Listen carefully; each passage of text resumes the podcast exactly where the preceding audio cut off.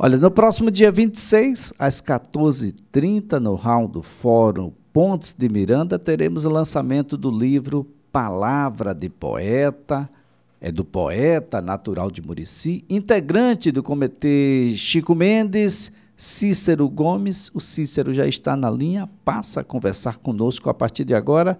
Cícero, um bom dia e obrigado por participar do programa.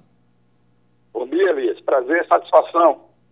Satisfação toda nossa, Cícero, para falar sobre poesia, né? no mundo com tanta coisa difícil, com guerras, etc., a gente poder trazer, ah, por meio da poesia, um pouco mais de luz, né? abrandar um pouco mais os ânimos, mais harmonia, Cícero. É verdade, esse meu poeta surgiu de um blog que eu tenho mantido desde 2010. E quando eu olhei, já tinha mais de 400 poemas. Digo, gente, está na hora de fazer um livro. Aí fiz uma. Digo assim, eu quero deixar dos 400 100 poemas. Foram dois meses de luta, né, para fazer uma seleção. E engraçado que quando eu achei que tinha terminado o livro, quando mandei para a revisão e já estava na gráfica, consegui produzir mais 30 poemas. Né? Eu entrei num processo criativo. A primeira parte do livro ele, ele retrata da minha infância em Murici, do trem que já não existe mais, das festas, das cavalhadas, das brincadeiras de infância, dos, dos, dos pequenos circos que chegavam na cidade. Você sabe que o circo pequeno, quando chega na cidade, muda o cotidiano da cidade completamente, né? A, a, cidade passa a viver as emoções daquele circo. Então são essas emoções que eu consegui colocar nos poemas. Além das fantásticas viagens de trem que eu fazia com meu pai de Murici a Marcel todas as segundas-feiras. Que coisa, que coisa maravilhosa, né? Você me, me, me leva à memória de que a gente já teve ferrovia nesse estado ah, e de que a gente ia ah, para os lugares de trem. O trem fez vários trajetos, inclusive tínhamos trem Maceió-Recife. A Murici era Verdade, um desses trajetos, né? Água Branca, tantos outros, né? Era o trem chamado Asa Branca. E... Você sabe que o Brasil, assim como os Estados Unidos, é cortado por ferrovia. E era um transporte mais barato tanto para a população como para você transportar as mercadorias. Mas durante a ditadura, o FMI impôs é, a gente empresta dinheiro a vocês, mas nós queremos que vocês investam em rodovias. Então, toda a malha ferroviária praticamente foi extinta no Brasil, com isso aumentando a caristia dos preços das coisas. E quem sofreu com isso foi a população mais pobre do país. E a própria as, as indústrias que transportavam trem, preço mais barato. Olha só, né, gente, e nos dava visões de um Alagoas que as estradas não dão. Ah, o, é verdade. Uma série de cenários que só está na memória daqueles que tiveram a oportunidade ah, de ir para diversos municípios, não só de Alagoas, mas também de Pernambuco, por meio do trem. E essas visões, bom, algumas delas, pelo menos, você retrata em suas poesias, não é, Cícero? Com certeza. Então, a primeira parte, essa parte voltada basicamente para a memória nas Alagoas, como diz o Aldo Rebelo, né? É, que escreve também no meu livro, no prefácio, né? Ele fala que a memória, a memória não é só individual, ela é também coletiva. O poeta tem esse olhar. Porque a gente faz parte de uma comunidade. E a segunda parte do livro, o Elias, eu, eu retrato os fatos do cotidiano do país e do mundo, porque eu trabalho com mídias sociais, é um trabalho muito solitário, e ali as notícias vão chegando a cada instante. Né? Por exemplo, eu falo de um, de um caso de uma juíza venezuelana que foi presa a mando do Hugo Chávez porque ela tinha soltado um banqueiro. Quando eu descobri essa notícia, eu fui pesquisar a história da juíza e descobri que ela foi presa porque soltou um banqueiro que o Chaves tinha mandado prender, aí o Chaves mandou prender a juíza. Essa juíza foi torturada, sofreu um abuso acabou, é, é foi estuprada, sofreu um, um aborto na prisão. E aí eu comecei a fazer, como ativista digital, né, comecei a fazer um movimento no Twitter, é, Liberdade para Maria Filme. De repente, pessoas né, começaram a, a seguir esse meu Twitter, essa minha hashtag, de repente virou um, um, movimento internacional que chegou na ONU. E a ONU pressionou o governo né, do, do, do atual presidente a soltá-la. Só que ela não está solta. Ela está em prisão domiciliar. E, e, eu acabei virando amigo da Maria. A gente se fala por Skype, fala por WhatsApp. E eu queria que ela escrevesse meu livro. Só que ela está proibida de usar as redes sociais, de escrever e de colocar qualquer opinião fora do seu país. Uma pena, né? Agora, ou, ou, ou, seja, Cícero, de uma certa forma a gente tem a a gente pode, se dizer, pode dizer que são notícias em forma de poesia ou poemas que terminam indo quase para a notícia ou a própria notícia? Eu digo que são poemas né, relacionados àqueles fatos, àquele se o fato do dia. Por exemplo, um dos poemas mais dolorosos que eu, que eu tive que escrever, como denúncia, foi a morte do cacique Aritana pela Covid. Eu, eu também sou ativista do movimento indígena a nível nacional, dou consultoria para as lideranças, e vi o WhatsApp, eu, eu, eu, eu toda a trajetória da luta dele, é, tiram ele da aldeia, lá do Alapiti, no, no Parque do Xingu, e levam para Canarana. Aí já são seis horas de estrada de barro.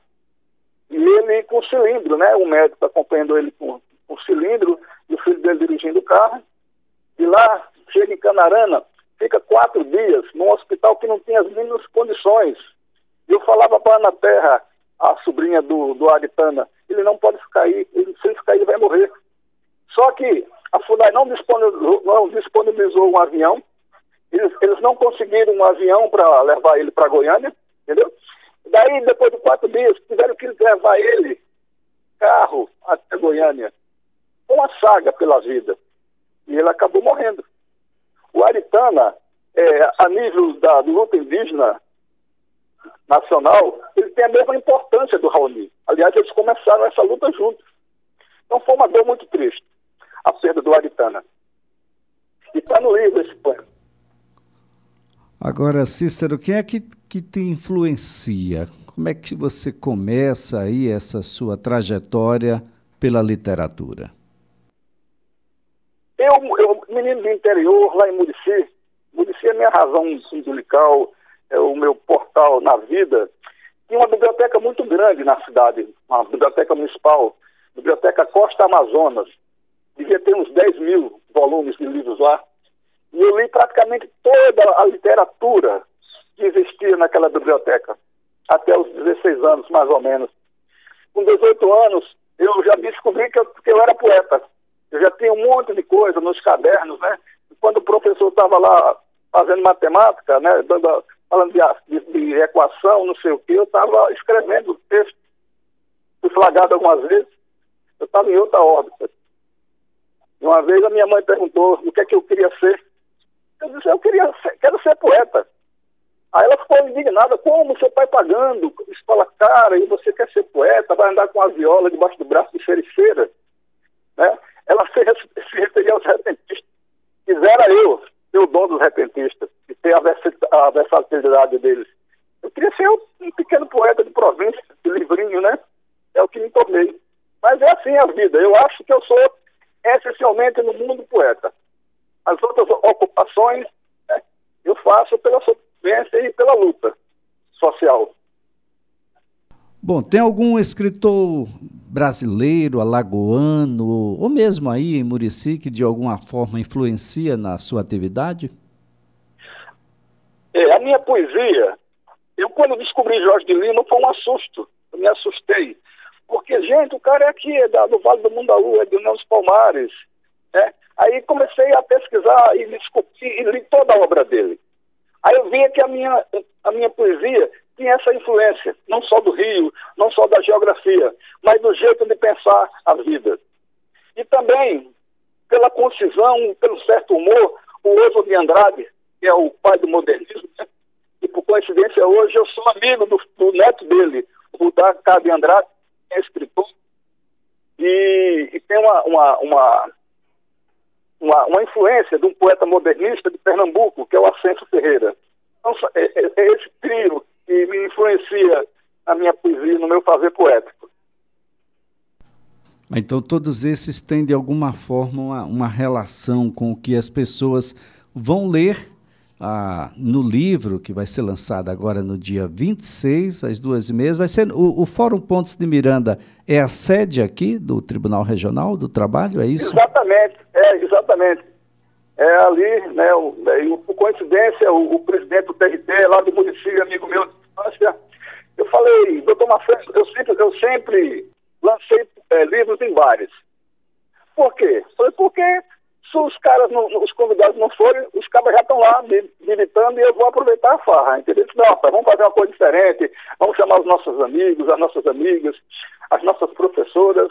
Ele me convenceu e eu aceitei o convite de bom grado. Olha só que coisa boa. Então, dia 26, como é que vai ser? Vai, ter, vai, vai poder ser presencial? As pessoas vão poder participar? Você vai fazer aí uma sessão de, de autógrafos, as pessoas podem comparecer, Cícero? Exatamente, as pessoas podem comparecer, né? vai ter uma sessão de autógrafo, vai, vai estar uma jornalista entrevistando, né? Estou contando um, um, pouco como foi a história desse livro, né? Até ele chegar até a, a impressão. Um pouco da história dos poemas, um pouco da minha vida, da minha trajetória literária. Esse é o nono livro publicado.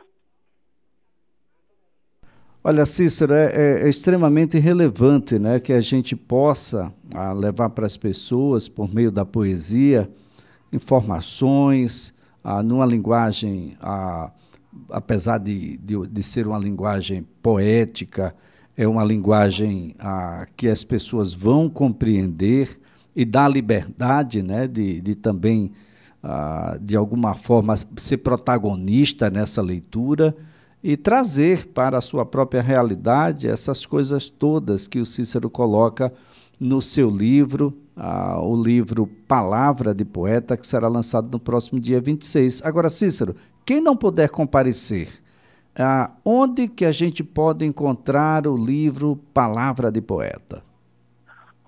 Elias, esse livro está disponível em duas Amazon. Amazon.com.br, lá tem um livro digital, lá tem um livro digital o e-book, e na Amazon.com dos Estados Unidos, aí você pode adquirir o livro impresso. Só que o livro impresso, você vai pagar um pouco mais caro, né? Eu acho que vai ser por conta de, de 80 reais. Tem o, o frete. É, é, esse processo da Amazon.com é um processo chamado On Demand. Eles têm os arquivos do meu livro, veja que coisa interessante. O cara compra o livro, eles editam o livro na hora, imprimem o livro na hora e já manda pra, pelo correio, ou de navio, de avião. Eles não têm estoque. Eles imprimem o livro na hora, assim que você pede. Muito bem.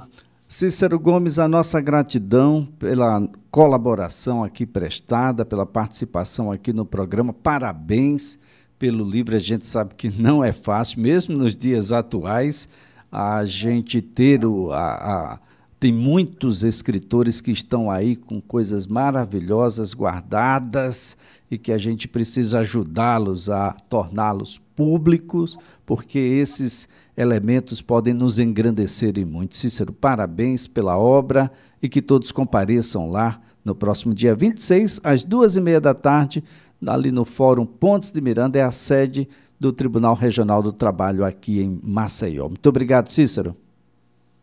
Agradeço, Elias, e gostaria que você estivesse lá para te dar um abraço e conhecer pessoalmente. Vai ser um encontro interessante. E obrigado pela oportunidade e um grande dia para você e para toda a equipe aí da CBN Alagoas. Marcelo. Ah, para você também. Olha, nossa gratidão aqui ao poeta, que é natural de Murici, integrante do comitê Chico Mendes, um ativista, viu, gente, em defesa dos indígenas. Dia 19 foi o dia do índio, aí quase ninguém lembra, não é? Mas o Cícero Gomes, que vai lançar no próximo dia 26 às duas e meia, lá na sede do Tribunal Regional do Trabalho, o seu livro Palavra de Poeta.